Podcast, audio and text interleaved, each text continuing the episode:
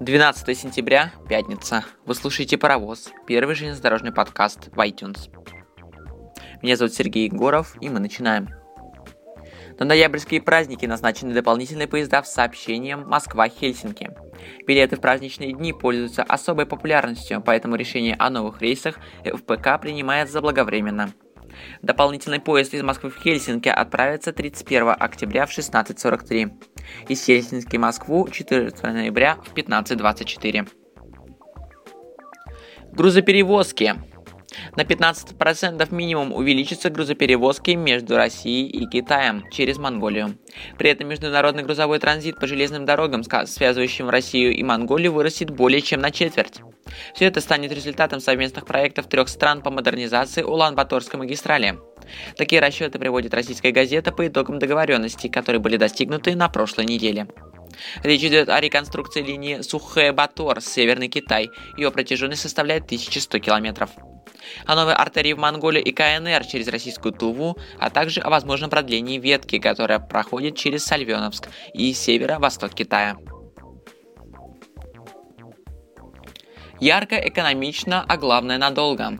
Уникальное освещение установили на станции Волжской Волгоградской области. Новые лампы светят ярко, но при этом электроэнергию экономят. Кроме того, это электрооборудование защищено от вандалов. Да будет свет. Станция Волжская при Волжской железной дороге первой на магистрали обзавелась высокотехнологичным освещением. Установка таких фонарей проводилась в рамках внедрения ресурсов энергосберегающих технологий по всей сети российских железных дорог. Искусственный интеллект в автоматическом режиме сможет увеличивать время суток и погоду. Например, грузовые или снеговые тучи резко сокращают естественное освещение.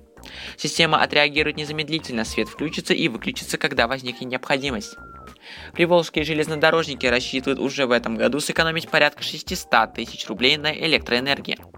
Антивандальные характеристики осветительных приборов также позволяют не тратить огромные суммы на их ремонт и восстановление. Инновационное освещение появится еще на нескольких станциях региона.